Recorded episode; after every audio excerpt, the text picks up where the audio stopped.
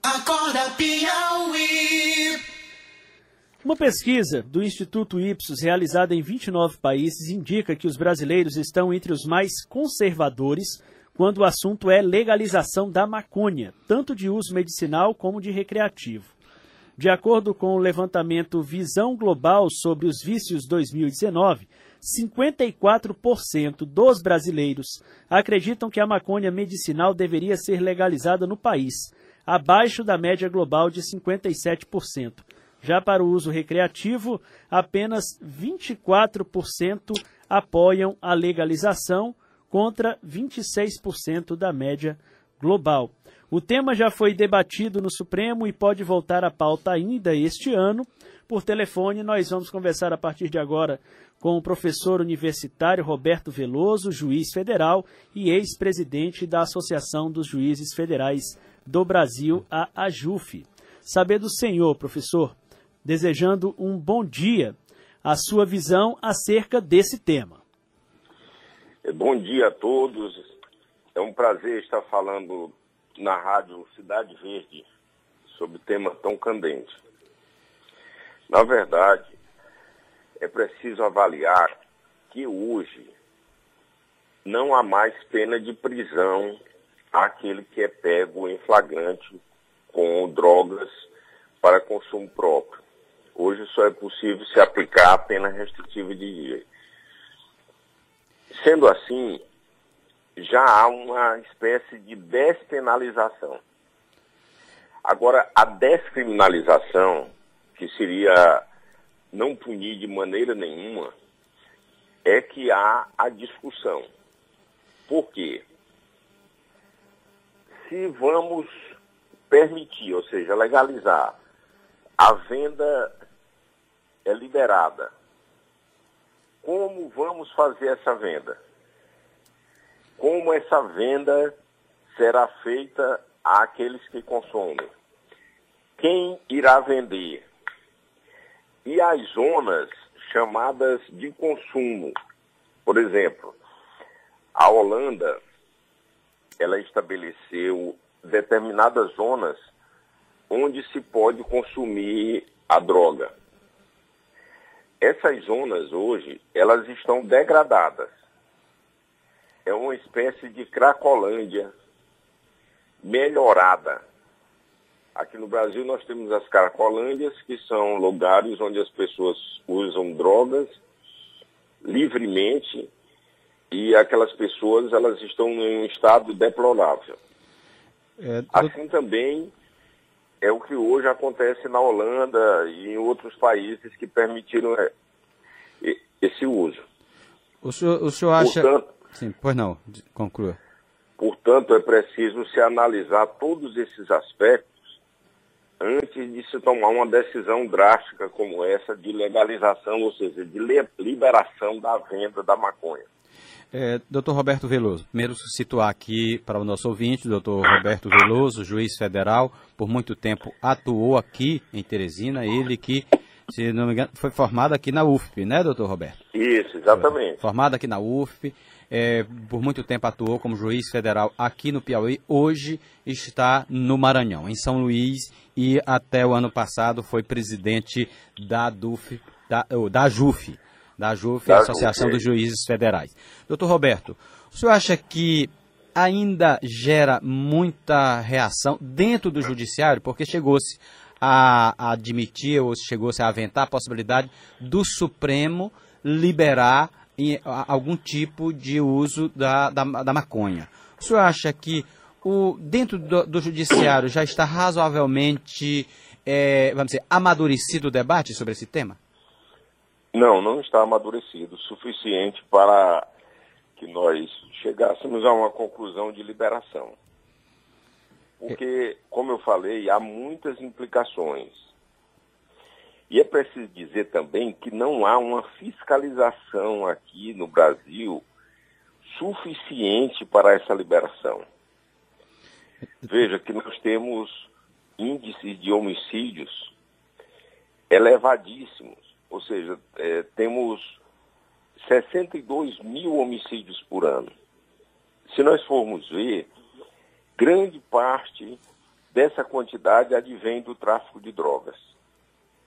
Se nós formos ver as facções hoje instaladas em todos os estados da federação, elas têm como pano de fundo, ou seja, elas se sustentam também com o tráfico de drogas. Então é algo muito complexo para que se tome uma decisão apressada no sentido de liberação do uso da, da droga, sem que nós tenhamos condições de fiscalizar isso. E eu, eu entendo que hoje no Brasil a capacidade de fiscalização ela é muito deficiente. Basta, basta se ver esses índices que são índices alarmantes.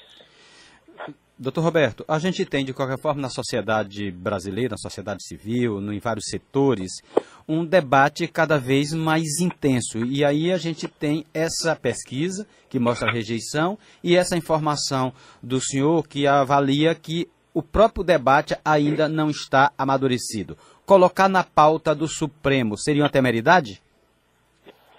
Não, na verdade é o seguinte: nós temos que ver que hoje o Supremo está sendo chamado a decidir questões que antes ele não era. Por exemplo, se decidiu agora criminalizar a homofobia. Houve sérios eh, debates e, e, críticas, dizendo, inclusive, do próprio, de um dos próprios ministros, no caso o ministro Celso de Mello, dizendo que o Supremo estava interferindo na atividade própria do legislativo, que era criando crimes sem que houvesse lei. E a Constituição ela diz: não há crime sem lei anterior que o defina, não há pena sem prévia combinação legal. Mas mesmo assim o Supremo decidiu criminalizar a homofobia. Então, dentro dessa perspectiva, a Suprema Corte, ela como o próprio nome já está a dizer, ela pode tudo. Porque a partir do momento que ela autorizou o aborto de anencéfalo, autorizou a, o casamento homoafetivo, agora criminaliza a homofobia. É claro que ela poderia também legalizar o, o uso de drogas. Só que eu acho que essa autorização ela deveria ser precedida de um debate mais intenso, inclusive com a realização de audiências públicas, e que o parlamento ele seja chamado também a opinar, porque isso é uma matéria típica de parlamento. É, é, é a chamada abolício crimes, deixar de considerar crime um fato que a lei anterior considerava. Certo. Portanto, é preciso também se chamar o parlamento para essa discussão. Quando senhor... E chamar também a sociedade as associações, as igrejas, os sindicatos, toda a sociedade organizada ser chamada para discutir um assunto tão sério, inclusive o poder executivo, a polícia, que é quem está na linha de frente dessa questão e eles têm muito mais dados do que nós temos. Doutor, doutor Roberto Veloso, estamos entrevistando o juiz federal Roberto Veloso, que já foi inclusive presidente da Associação dos Juízes Federais do Brasil, a AJUF. Doutor Roberto Veloso, quando o senhor diz que o Supremo é chamado a se manifestar sobre tudo, criando, inclusive, se manifestando inclusive sobre é, crimes que não existem, que na prática estaria criando um, um, uma, uma, legislação, estaria legislando a respeito do assunto.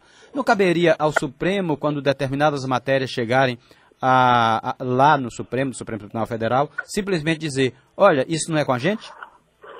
É, essa é uma discussão que os ministros estão começando a ter agora, que é a chamada autocontenção. O próprio Supremo conter a sua atividade próprio Supremo ele não interferir em determinadas áreas, ou seja, ele se autoconter, porque é evidente que o Supremo não age de ofício. O Supremo ele é provocado. Agora, ele, Supremo Tribunal Federal, pode se autoconter. É. Em outras palavras, eles podem dizer que não vão julgar determinadas matérias. O senhor, o senhor acha que a Associação dos Juízes Federais poderia é, abraçar esse tipo de, de discussão, inclusive para fazer com que o Supremo tenha mais respaldo para essa autocontenção? Bom, eu, na verdade, atualmente não estou mais na diretoria. Certo, mas eu, eu, eu, eu sei. Então eu não, eu não poderia dizer hoje. Mas senhor é membro, Agora, é membro da associação. É, exatamente. Quando eu fui presidente da associação, nós tínhamos uma preocupação maior, que era a defesa da independência dos juízes. Os juízes julgarem. Por claro. exemplo, nós defendemos muito o direito do juiz federal Sérgio Moro, do então juiz federal Sérgio Moro, julgar as questões relativas à Lava Jato. Ah, não interferindo no mérito. Claro. Nós nunca defendemos o mérito, ou seja, nós nunca defendemos o conteúdo das decisões. Só defendemos que ele tinha de ter liberdade para, para os julgamentos. É, nós também defendemos e, e fomos para o Congresso em relação à lei do abuso de autoridade, porque se estava querendo criminalizar a atividade cotidiana do juiz. Essa era também uma atitude que nós tomamos em defesa da liberdade de juiz julgar. Se preocupa o senhor a volta da discussão, a possibilidade de se retomar essa lei de abuso contra o abuso de autoridade, na medida em que há uma percepção de juízes, promotores, de que ela tenta limitar o trabalho dessas instituições? É claro que sempre há uma preocupação, porque não se pode criminalizar a atividade do juiz cotidiana, diária, porque a, atividade do juiz criminal diária é mandar prender, é mandar soltar, decretar buscas e apreensões, e não pode que essa atividade dele, quando o tribunal reformar as decisões, ele tenha cometido algum crime. Isso de fato não pode. Agora, que a lei de abuso de autoridade precisa ser modernizada, ela precisa agora, porque é uma lei ainda da década de 60, ser trazida para agora, já no século XXI, isso é uma verdade. Mas a, a liberdade de juiz julgar deve ser mantida, deve ser preservada. Doutor Roberto Veloso, um, um último questionamento aqui antes da gente encerrar. É, o senhor deve estar acompanhando é, toda a repercussão em torno do vazamento de conversas entre o então juiz federal Sérgio Moro e o procurador da República encarregado da operação Lava Jato à época. Eu gostaria que o senhor avaliasse aquele, a, a manutenção daquele tipo de relação e daquele teor de conversa entre membro do Ministério Público e um representante, um juiz federal, um magistrado. Como é que o senhor qualifica aquilo ali? Olha, apenas houve um registro de conversas que poderiam ter sido feitas pessoalmente.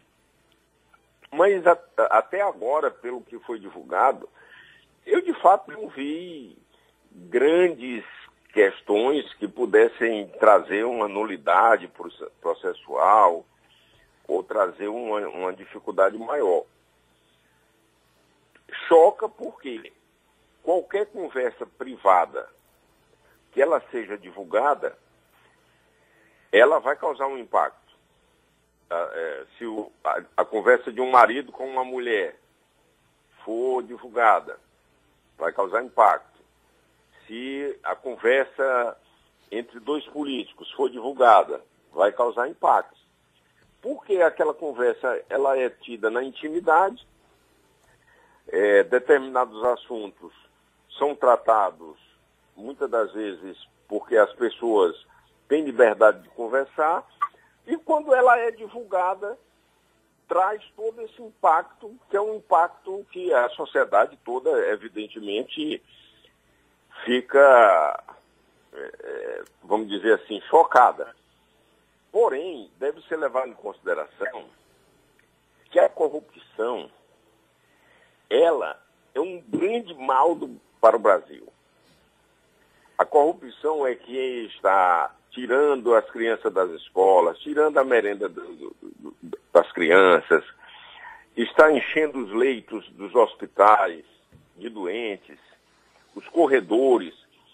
Então, não se pode querer que um fato desse isolado, de uma conversa entre um juiz e um procurador, vá fazer com que a corrupção vença. Então, tudo isso tem que ser analisado com um grão de sal, um grano sales. Porque, de fato, ali não está dizendo que o juiz recebeu dinheiro, ali não está dizendo que o, que o procurador recebeu dinheiro, que eles foram peitados, que houve suborno, que não tem nada disso. Que aí sim seriam fatos graves. Agora, uma conversa privada que não vai interferir.